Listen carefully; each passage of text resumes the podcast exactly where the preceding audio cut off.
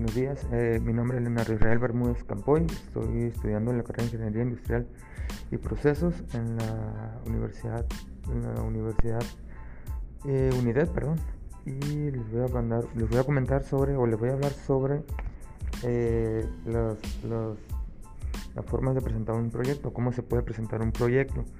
Eh, pues para hacer una correcta presentación de un proyecto, pues les voy a dar unos, unos, tips, ¿no? que, son unos consejos más que nada como para presentar un proyecto.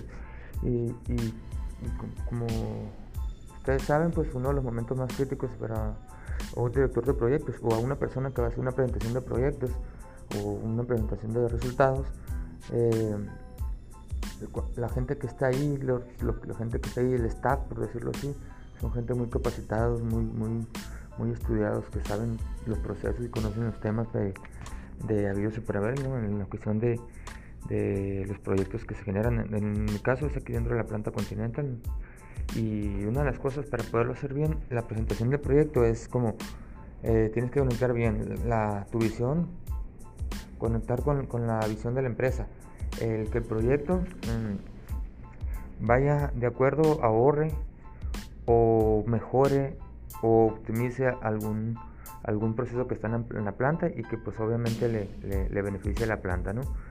Eh, obviamente también cuando hacemos la presentación de, los proyectos tenemos que eh, informar de todos los beneficios del proyecto, todos los que, en, lo que va, en lo que va a beneficiar el proyecto y no nomás en lo financiero o económico, ¿no?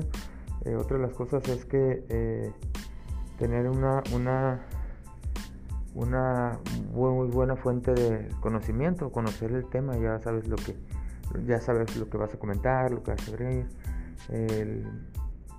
lo que pasa es que eh, tu proyecto no se puede quedar nada más ahí, ya tienes que hacerlo más, más este del conocimiento de todos los demás, no, no más en el staff y en la reunión. Tienes que hacerlo que se conozca por todos lados. Eh, también necesitas saber quiénes son los que te están escuchando, para que puedas tú saber eh, cómo atacar a las personas, bueno, no atacar a las personas, cómo, eh, o esperar más bien las preguntas que te podrían hacer, ¿no? De, acuerdo a lo que tú estás hablando y, dependiendo de quiénes son los que están ahí contigo.